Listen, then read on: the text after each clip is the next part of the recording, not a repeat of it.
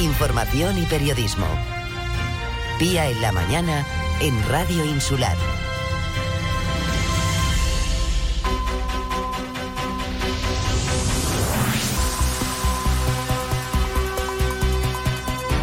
Esta emisora no se responsabiliza de las opiniones vertidas por sus colaboradores e invitados.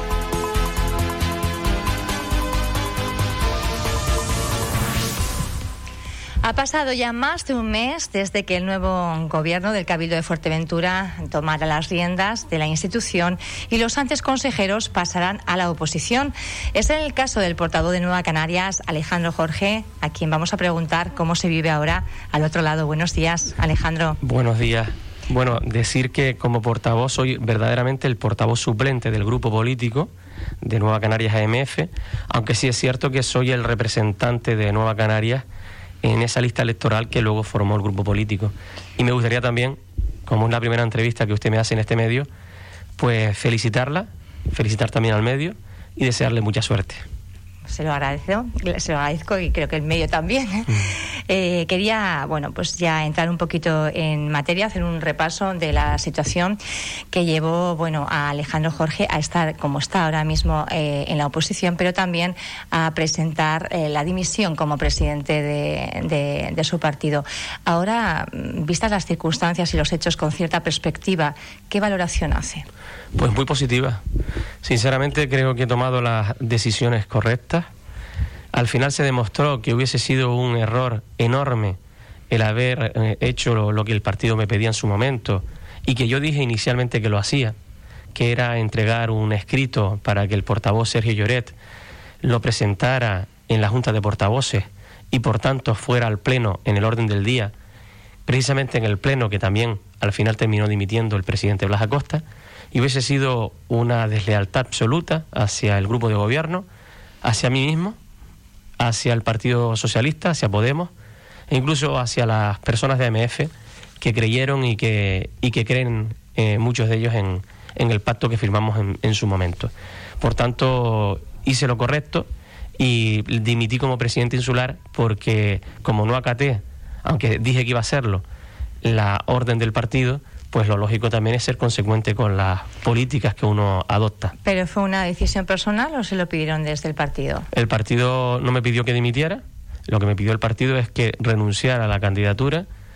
Bueno, a decir verdad, lo primero, el acuerdo, y esto es una realidad que a mí se me transmitió, era que Sandra Domínguez iba a dejar el acta de diputada en el Parlamento de Canarias. Y que cuando Sandra Domínguez dejara el acta de diputada, yo entonces dejara mi candidatura para que Sergio Lloret pudiese ser presidente del Cabildo. Y que eso era una forma de recuperar el diputado número 5 de Nueva Canarias porque Sandra Domínguez había pasado a los no adscritos. Y lo que Nueva Canarias le trasladaba al Partido Socialista era que era una forma de fortalecer el pacto de las flores, el denominado Pacto de las Flores, que alcanzó al Gobierno de Canarias y a otras instituciones en las islas. A partir de ahí, Sandra Domínguez no dimite, y me pide el partido que sea yo el que lo haga primero, renunciando a mi candidatura. Y el domingo día 21 de marzo, me acordaré toda mi vida porque era el cumpleaños de mi hija, me acordé que, repasé y, empecé pues a, hacer una cronología en mi mente y cuando fui a Puerto del Rosario y estaba haciendo el escrito, pues pensé que era lo, incorrecto. Y por tanto lo que hice fue redactar mi carta de dimisión y decirle al presidente de mi partido, a Román Rodríguez, que yo no iba a propiciar, mediante una moción de censura, el acceso de Sergio Llorea a la presidencia del Cabildo. ¿Esto, si lo hubiera hecho, piensa que hubiera tenido reflejos también en el gobierno de Canarias? Bueno, yo no soy parlamentario, habría que haberlo visto eh, posteriormente, pero indudablemente mm, yo si estoy en un pacto y lo firmo, lo que hago es cumplirlo y cuando ese pacto no se puede eh, cumplir porque una de las partes está, digamos, llevando otros derroteros, pues las cosas se hablan. Es muy sospechoso que no se hubiera hecho ninguna mesa de seguimiento del pacto.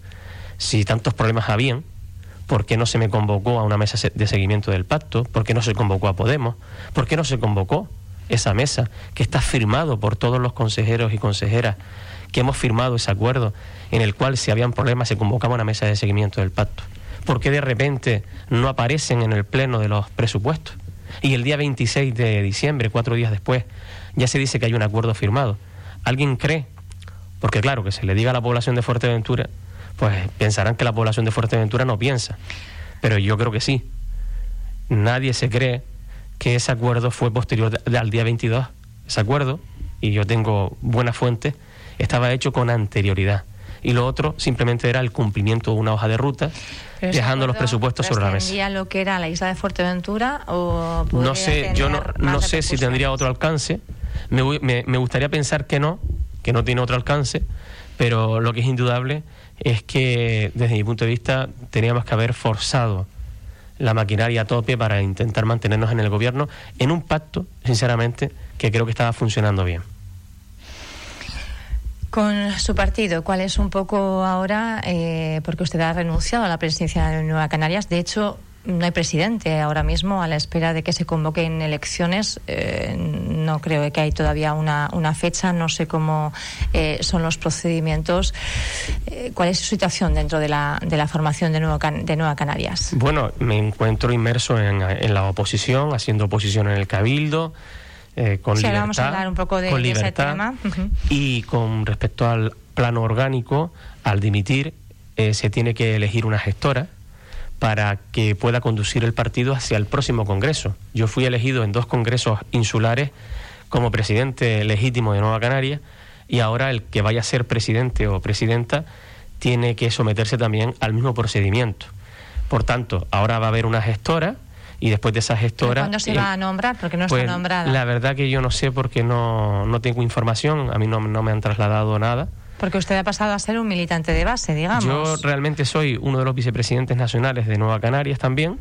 Lo que hice fue dejar la presidencia insular del partido, pero es verdad que ahora el peso orgánico no lo llevo yo en Fuerteventura, lo llevan otras personas, como puede ser pues eh, Manolo Ramírez, que es el, el que entraría de parlamentario si Sandra se marchara, y es la persona, una de ellas, que, que, tiene más información que la que tengo yo.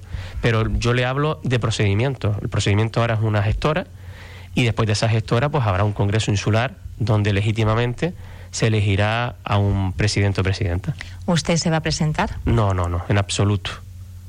Pero en absoluto, rotundo, no un no rotundo a presidir Nueva Canarias, que un ha sido no rotundo a el presidir partido no, no. Eh, de alguna forma que usted ha, ha, ayudado a levantar en los últimos años. Sí, bueno, y estoy muy orgulloso de ello, porque lo fácil es apuntarse a veces a caballo ganador, pero cuando entré en Nueva Canarias eh, no es que fuéramos un caballo ganador, es que no teníamos ni caballo. El caballo teníamos que eh, primero eh, hacerlo nacer y no teníamos ni caballo. Éramos muy poquitas personas apenas cinco o seis, hubieron problemas internos entre esos cinco o seis miembros y esto ha sido un esfuerzo de muchos años.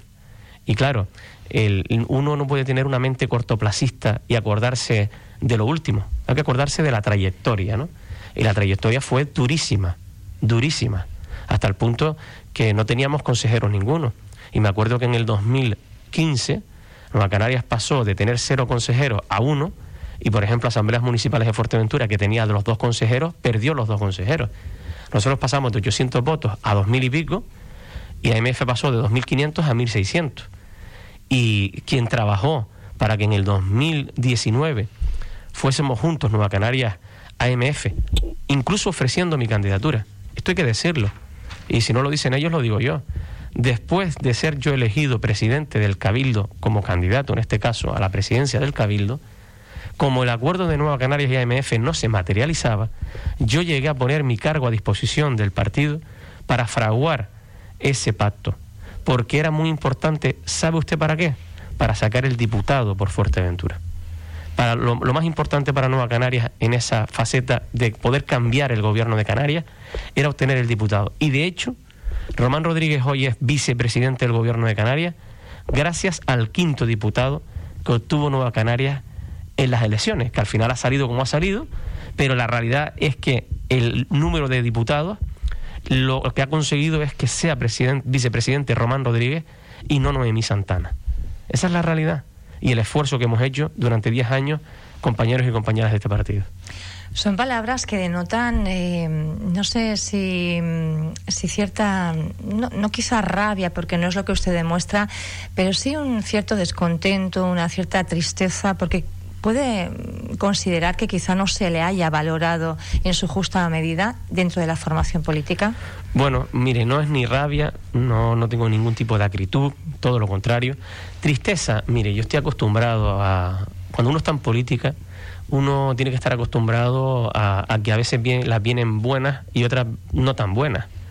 E indudablemente mm, yo creo que la trayectoria está ahí y lo importante es sentirse bien con uno mismo y tener la conciencia tranquila. Y yo tengo la conciencia tranquila, duermo tan bien por las noches que por las mañanas pongo hasta tres y cuatro despertadores, siempre vengo a las citas que tengo que venir, soy una persona puntual, pero me, quedo dormido y, y, tengo que poner la alarma, tres o cuatro alarmas, porque tengo la conciencia tranquila. Yo no sé si otros la tendrán como la tengo yo. Les deseo que también la tengan, pero yo desde luego sí la tengo. Alejandro, ¿ha barajado la posibilidad de, formar parte de alguna plancha de otra formación política distinta a Nueva Canarias? Mire, yo mm, siempre he dicho que estoy en Nueva Canarias y aquí sigo. Habría que ver lo que el partido quiere que yo haga y el papel que quiere que yo desempeñe. Desde luego que yo no estoy nada más que centrado en hacer oposición y, hacer las cosas bien, porque eh, hay que saber hacer oposición también. Y yo ya llevo 12 años, 12 años haciendo oposición. Se especulaba con la posibilidad de que usted se presentara por parte del Partido Socialista en el Ayuntamiento de Pájara. Eh, eso, bueno, fueron eh, rumores que, corrieron en, en, aquellos días, una vez que hubo ese golpe, digamos, de, de, timón en el gobierno insular. ¿Qué hay de cierto en eso? ¿Hay razones para pensar? ¿Cabe la posibilidad? Mire, esta isla es una isla pequeña. Sabemos que Fuerteventura es una isla muy política. Para la población que tenemos, vivimos muchísimo la política. y la gente habla. Simplemente hacer un poco de seguimiento con todas las mociones de censura, con todos los cambios que hay. Yo creo que acostumbran ustedes a la ciudadanía, ¿no? Lo que yo tengo claro es que lo que ha pasado este mandato, y mire, lo voy a hacer como una cuestión genérica para no sacudirme responsabilidades lo que ha pasado este mandato no puede volver a pasar en el 2023-2027. Ha coincidido la pandemia que ha tenido, ha tenido unas repercusiones económicas y sociales enormemente preocupantes para Fuerteventura y al final eh, encima pues ha coincidido con la inestabilidad de las organizaciones políticas que a su vez han generado inestabilidad en las, en las instituciones. Esto no puede ser. Lo que no se puede hacer es tanto cambio Mire, anteriormente yo, por ejemplo, a mí se me pregunta, ¿usted a qué aspiraba? Pues mire, yo con tres consejeros del Cabildo lo que aspiraba es a ser lo que, lo que era, vicepresidente del Cabildo. En ningún momento se me pasó pactar con Lola para luego censurarla o hacer triquiñuelas para romper con Blas y ponerme de presidente del Cabildo. Jamás se me ocurriría hacer eso. No lo haría. Con tres consejeros al Cabildo no haría el, el, hecho o produciría el hecho de ir a por uno de los partidos mayoritarios para colocarme de presidente del Cabildo. Yo no lo haría, otras personas sí, pero yo creo que eso, desde mi punto de vista, no está bien. No está bien. Y al final genera en la gente un poco de desconcierto. Por eso creo que la estabilidad es muy importante. Y a lo que estamos, me estaba usted preguntando, mire, cuando se dejan las puertas abiertas en los sitios, es normal que eh, tras lo que pasó, porque mire, yo lo hubiera tenido fácil me desmarco del pacto, me arrimo a Nueva Canarias al 100%, que sea lo que Dios quiera, y hoy, hoy Alejandro Jorge ya estaría gobernando en el Cabildo de Fuerteventura. Ya estaría gobernando. Pero yo creo que no había motivos para censurar a, Blas Acosta. No había motivos reales para censurar. De hecho, han ido cayendo. Presupuesto. Presupuesto al final fueron 3, 4 millones de euros de presupuesto en enmiendas por parte de la oposición la, la contratación de los trabajadores para el tren de Recebe. Entraron antes incluso del nuevo cambio de gobierno. No, perritos falderos del Partido Socialista. Nunca me sentí yo perrito faldero de nadie. Yo a a Costa entraba al despacho y le decía lo que yo pensaba. Pero había que empatizar con una persona que lo estaba pasando también mal, porque la pandemia ha sido dura. A partir de ahí, claro, la gente ha visto que, que hay eh, afinidad, pero porque hubiera tenido afinidad igual con Coalición Canaria que con el Partido Socialista si hubiera estado Coalición Canaria. pasado también ligado a las filas socialistas. Claro, ¿qué pasa? A eso quería llegar, en el sentido de, cuando yo me marché del Partido Socialista, yo me marché, evidentemente, sin ningún tipo de portazo. He mantenido una muy buena relación con todo el mundo.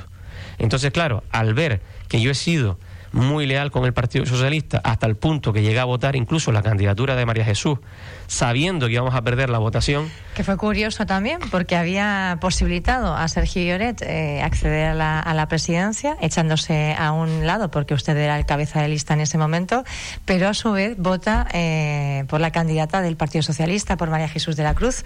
Parecía un poco incoherente, ¿no? no, tiene una explicación. Sé que Mario Cabrera también ¿Hizo alguna, alguna, hizo Pero eso tiene, tiene, una, tiene una explicación muy razonable. Eh, lo que tengo claro es que si usted pacta conmigo y, y se cumplen los acuerdos, yo no voy a hacer ninguna trampa. Puede usted tener la tranquilidad de que si yo pacto con usted y usted es la alcaldesa, o me toca a mí ser el alcalde, ni voy a, a echarla a usted si no hay motivo, y no me los voy a inventar. Si no hay motivos, no me los voy a inventar. ¿Qué ocurre? Cuando terminó el pleno, yo fui a hablar con Sergio Lloret. Y le dije, Sergio, ahora tenemos que elegir presidente del Cabildo. Ya no estamos en la casuística de la moción de censura. Con lo cual, ya no me vas a censurar a mí, ni vas a censurar a Nueva Canaria. Hay que elegir presidente. ¿Tú tienes los apoyos? ¿Tú realmente tienes los apoyos de coalición y del Partido Popular? Tanto Lola García como Claudio Gutiérrez van a votar por ti. Alejandro, eso lo tengo hecho. Si es así, yo ya no voy a obstaculizar ningún pacto. Ahora bien, en la votación yo tengo un pacto con el Partido Socialista que no se ha roto, el pacto de las flores no se ha roto. Nos hemos quedado en minoría, nos quedamos en minoría, pero no se ha roto. Y eso fue un gesto de demostrar que yo mantengo los pactos hasta el final. A partir de ahí, que se escuchan especulaciones, es evidente que se escuchen especulaciones, pero porque... Lo que pasa que también se acrecentan cuando usted mismo dice que no se va a postular como candidato a la presidencia de su propia formación política. Entonces yo no sé si está esperando usted a que Nueva Canarias eh, dé un paso eh, hacia su persona, un poco, eh, pues contactando con usted y, comentándole pues qué servicios o, o, cuál sería la, predisposición, o simplemente, bueno, pues va a dejar que pase el tiempo y, y a falta falta de una comunicación fluida con su partido, decida encaminar los pasos a otra, a otra formación? Mire, eh, no es anormal en el sentido que cuando una persona dimite, lo que, no es, lo que es anormal es que luego, después de dimitir, se vuelva a presentar otra vez a la reelección. O sea, normalmente cuando alguien dimite pero las circunstancias han sido bastante anormales. Claro, pero cuando ya uno pone fin a una etapa, lo lógico es que si has puesto fin a una etapa y además yo, no, yo después de ocho años no iba a volver a presentarme a presidente insular, lo irracional sería decir dentro de un mes presento mi candidatura y me pongo a batallar orgánicamente por ser el presidente. En, en, Nueva Canarias hay muchos cargos y muchas representaciones, pero yo no voy a seguir siendo presidente insular del partido y ahora que venga otra persona y le deseo que lo haga lo mejor posible y otro grupo de personas. A partir de ahí, las especulaciones que se escuchaban y demás, es normal que se escuchen cuando no has dado ningún portazo. Si yo hubiera salido muy mal del Partido Socialista. Al margen de, especulaciones, Alejandro Jorge, ¿cabe la posibilidad de que usted vaya en las listas con el Partido Socialista en las próximas elecciones? Mire, yo insisto, o sea, eh, ahora mismo yo soy miembro de Nueva Canaria y evidentemente por respeto a la organización en la que estoy, hay que darle margen a la propia organización a que se pueda restablecer y que quieran contar conmigo. Si cuentan conmigo, pues no hay ningún problema en ese sentido. Más cosas, sí. Otra cosa es que, que, vayan a contar o no, yo creo que sí. en política da muchas vueltas, aunque sí, insisto, que creo que teníamos que haber gestionado de otra manera y que probablemente igual eh, nos hubiéramos mantenido en el gobierno de la isla si se hubiera gestionado de otra, de otra manera. Vamos a, centrarnos ahora sí en esa labor de oposición que está usted eh, realizando en el propio Cabildo de Fuerteventura. Ha lanzado varias notas de prensa en este, en este periodo, tendiendo la mano, eh, pero bueno, con alguna espina también, a lo que es el equipo de gobierno. Una de las cuestiones, de las primeras creo que eran, era la instar a la creación de ese comité técnico para que no se pierdan todos los proyectos que son susceptibles de recibir las ayudas de los fondos europeos de reactivación.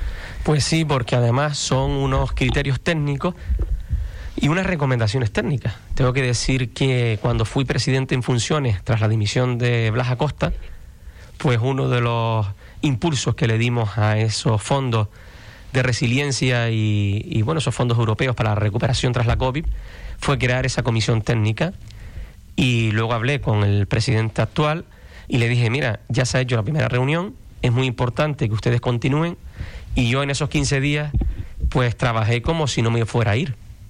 Creo que fue muy responsable por parte del gobierno, todos, todos y cada uno, y una de las cuestiones que abordamos es esa, porque en a Europa hay que ir con algo concreto. Nosotros presentamos una amalgama de proyectos para realizar, pero ahora hay que hacer un cribado. Y en ese cribado, pues hay que quedarse con aquello que verdaderamente se pueda ejecutar. El problema de las administraciones públicas es cuando hablamos de muchos proyectos y no sentamos los pies en el suelo. Yo soy partidario de ir a pequeños a pequeñas conquistas que no estar hablando de por ejemplo, cuando se habla de la inversión hidráulica de 160 millones de euros, sí, sí, para los próximos años. Yo estoy convencido que eso no se va a poder materializar en su conjunto de aquí a todos esos años. Haremos lo que podamos. Y cuando digo lo que podamos, me incluyo incluso estando en la oposición. Pero creo que es importante pues eso, hablar con cuestiones tangibles y de ahí que se creara esa comisión técnica. También, eh, bueno, ha mencionado usted el tema de las obras hidráulicas, también ha sido, eh, bueno, una nota de prensa que aparentemente tendía la mano, pero que sí que es verdad que soltaba ciertas pullas hacia la gestión de, eh, hacia las críticas que había vertido Coalición Canaria, ¿no? Se veía ahí un cierto juego de palabras que no hacían que la propuesta no, no sonara tan sincera. Bueno, fíjese que si la, propuesta es sincera, que no solo hice una nota de prensa, sino que lo registré en el Cabildo. Y de hecho, eh, vamos a tener un encuentro, David de Vera y yo, el próximo martes. Mire, Coalición Canaria fue muy injusta con las críticas hacia el consorcio de agua cuando gobernábamos nosotros. Pero es que lo gracioso es que ellos lo saben y lo reconocen. Claro, ¿qué pasa? Aprovecharon la coyuntura de la falta de agua y de un, un verano caluroso como los que estamos teniendo en los últimos años, más todavía, y cuando había un corte de agua, pues la culpa era del presidente del Cabildo, del vicepresidente del Cabildo y de su grupo de gobierno. Y ellos sabían perfectamente que no.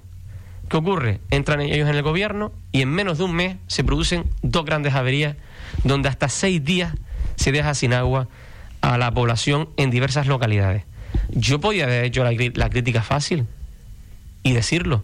Pero creo que lo, lo ideal no es eso, lo ideal es hacer o reconocer la crítica cuando es justa. Yo no puedo echarle la culpa a David de Vera de los cortes de agua de este último mes. Pero tampoco hubiese, hubiese sido justo, y no era justo, que David de Vera me echara la culpa a mí hasta en nueve ocasiones de los cortes de agua que se producían cuando estábamos gobernando nosotros. Porque el problema del consorcio es la obsolescencia, es una falta de inversión de hace más de 20 años. Ese es el problema, que durante años eh, estábamos viviendo de el poco eh, precio que se paga por el agua, pero no estábamos centrando o centrándonos en la prestación adecuada del servicio, en tener el personal, el número de personal adecuado, en eh, digamos abrazar la tecnología tenemos que ser modernos, ya se está haciendo, ya se estaba haciendo por parte del anterior consejero que hizo una muy buena labor. O también el tema de, de otro tipo de infraestructuras hidráulicas para producir más agua. Y eso se está haciendo. Se anunció por parte del gobierno del Cabildo 12 obras de emergencia, de las cuales 11 están culminadas. Vamos a ser serios. ¿Quién anunció eso? ¿Quién lo hizo? ¿Y quién lo puso encima de la mesa? El anterior gobierno. Lo que está haciendo el gobierno este ahora es anunciando lo que el gobierno anterior puso en marcha. Y claro, lo curioso que es que cuando tienen que hablar de algo para ponerse una medalla, aunque sea del gobierno anterior, dicen que el cabildo ha puesto en marcha esto o el cabildo ha puesto en marcha lo otro. Es un juego, Pero luego, cuando hay algo que no pueden hacer, es que el gobierno anterior, es que la culpa, es que nos quedan dos años, cada uno tiene que saber dónde se mete. A la ciudadanía en general nos tienen bastante acostumbrados los políticos a este juego. ¿eh? Unos cuando llegan, unos cuando se van. Mire, usted, mire usted, cuando entré yo en el gobierno del Cabildo, si me pasé el tiempo echándole la culpa al gobierno anterior. Cuando uno está gobernando y uno tiene que gestionar y no puedes estar mirando para atrás, no puedes estar, porque eso ya es un síntoma de debilidad.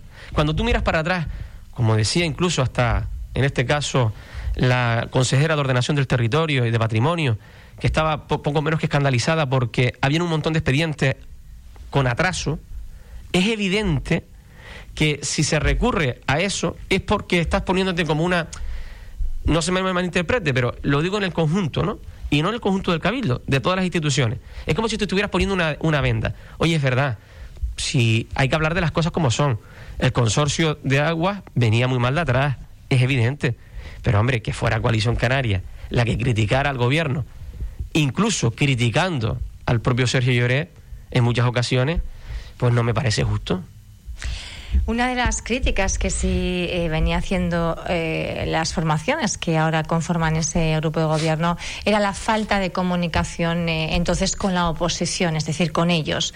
Desde que están ellos llevando las riendas, ha mejorado la, comunicación. se han sentado con ustedes, les han hablado. ¿Cómo, ¿Cómo es esa comunicación entre consejeros de la oposición y el gobierno? Pues mire, yo, la verdad que como consejero, desde que estoy un mes en el gobierno, en la oposición, lo primero que hice cuando hubo cambio de gobierno fue reunirme con Claudio y ponerme al servicio de Claudio y de Lola García como vicepresidenta del Cabildo. En seguridad de emergencia, el presidente del Cabildo ha asumido esa competencia. Le solicité en su momento que reuniera a los grupos para hablar sobre la pandemia. No se hizo. Curiosamente es lo que nos criticaba Coalición Canaria a nosotros, que si no nos reuníamos, que si... Eh, y después cuando nos reuníamos y el, y el presidente del Cabildo les trasladaba las medidas, sacaban una nota de prensa y criticaban esas medidas, yo no me reúno con un presidente para hablar sobre el tema de la pandemia y luego salir ahí dividido y criticando. Porque la gente no está para eso. Ahora, yo solicité al presidente del Cabildo que convocara a los portavoces para abordar el tema de eh, la COVID-19 y del estado de alarma. Que yo sepa, no eh, se ha hecho nada. A mí no me ha contestado nadie. La única persona que ha tenido la deferencia de ofrecerme al día siguiente, tengo que decirlo, una reunión ha sido David de Vera, es la, la reunión que he pedido junto también con la de la COVID y luego yo creo que los consejeros al final van a ser accesibles cuando se les pide algo, igual que lo era yo. Ellos no podrán decir nunca, ninguno, que cuando querían hablar con el consejero o pedirle algo al consejero, no les atendía, todo lo contrario. Pero el problema de Coalición Canaria es que cuando pasó a la oposición eh, se quedó enrabietada eh, Coalición Canaria. También tengo que decir que la moción de censura a Lola García era el único instrumento democrático. ¿Por qué? Porque si en los ayuntamientos se elijan los concejales, en el, en el cabildo el más votado es presidente. Si en vez de ser de esa manera hubiera sido como los ayuntamientos, ese día Lola no hubiera sido presidenta. En la constitución del cabildo hubiera sido presidente Blas Acosta. Y luego lo hubieran censurado como le censuraron. Esa es la realidad. Pero inicialmente hubiera sido Blas Acosta el presidente. A partir de ahí, yo creo que Coalición Canaria tuvo unos meses de, de una oposición eh, bastante dura y prácticamente destructiva, criticando duramente eh, un día tras otro, un día tras otro. Dijimos ya lo de los nueve, eh, nueve veces, nueve veces en, en menos de un año y medio, criticando duramente al cabildo por el tema del consorcio. En un mes llevan dos averías. Y yo no he criticado, simplemente he puesto encima de la mesa dos maneras de hacer oposición, la que ellos han tenido y la que voy a tener yo, que siempre he tenido. Porque quiero recordar que cuando estaba Marcial Morales en el Cabildo Fuerteventura, yo aprobé unos presupuestos del Cabildo de Marcial Morales. Y el reglamento orgánico de funcionamiento también lo aprobó Nueva Canarias en el, en el Pleno del Cabildo. Y cuando vino aquí eh, gente de sanidad del Gobierno de Canarias y estaba el presidente del Cabildo reunido con plataformas de sanidad y colectivos y asociaciones, al presidente del Cabildo lo machacaron. ¿Y sabe quién salió? Salí yo en defensa del presidente del Cabildo. Porque cuando estás en la oposición, tienes que hacer oposición constructiva y de verdad. Eso no quiere decir que no tengas derecho a criticar. Si el gobierno hace algo malo, lo voy a criticar. Pero si acierta, no tengo ningún inconveniente en reconocerlo. ¿Va a acabar la legislatura haciendo oposición o en el gobierno? No tengo ningún inconveniente, y eso se lo dejo claro, de estar en la oposición toda la legislatura. Ningún inconveniente. Pero hay posibilidades de que pase al gobierno, porque sí que le han tendido la mano desde el inicio. Yo ahora mismo no contemplo esa posibilidad. Sinceramente se lo digo. Contemplo la, posibilidad de seguir haciendo oposición eh, y punto. no tengo. Y además que no, no se me racan las vestiduras por estar en la oposición. Incluso creo que puedo ser útil desde esa perspectiva si el grupo de gobierno quiere contar con mi asesoramiento dentro de la humildad porque yo no tampoco voy a darle lecciones políticas a nadie. pero, tengo, son muchos años en la administración y uno va conociendo el cabildo, va, conoces mucha gente y conoces digamos, o sea Que estaría dispuesto a ayudarles sin formar parte del gobierno. Sí. Y formando parte del gobierno, porque ya sería. No. no ¿Usted se mantiene fiel a ese pacto? vamos a ver, es que eh, todo en política llega y los momentos llegan. A mí me llegó el momento en el año 2019, siendo vicepresidente del Cabildo de Fuerteventura. Y efectivamente, a nosotros se nos iba a presentar una moción de censura. Y hubieron dos compañeros que el día 22 de diciembre no se presentaron en el pleno de los presupuestos y a mí no me dijeron nada. Yo no sabía absolutamente nada. Y es cierto que esos dos compañeros me quitaron la portavocía del grupo. Y es cierto que pasaron muchísimas cosas en ese año que fueron muy duras. Porque yo también tengo familia. La familia no las tienen solo unos políticos. Aquí la familia las tenemos todos. Yo también. Yo tengo amigos que me quieren. Y fueron momentos muy duros. Y ahora estoy en la oposición. Pero sé hacer oposición no tengo ningún inconveniente en quedarme en la oposición. Yo no me muero por un cargo político se le dé más saludable que en aquellos tiempos. Alejandro Jorge, tenemos que ir finalizando ya. Yo le agradezco muchísimo su disposición a estar con nosotros y convertir además esta, compartir esta conversación. Al final es, eh, es lo que son las entrevistas, ¿no? Una, una conversación de diferentes temas, yo creo que, que de mucho interés. Y estaremos, bueno, pues muy, muy pendientes eh, de ver cómo es la comunicación entre el equipo de gobierno, también la oposición y cómo hace usted esa oposición constructiva que dice. Gracias por estar con nosotros en, en Radio Insular. Pues muchísimas gracias y que tenga una buena andadura usted también. Gracias.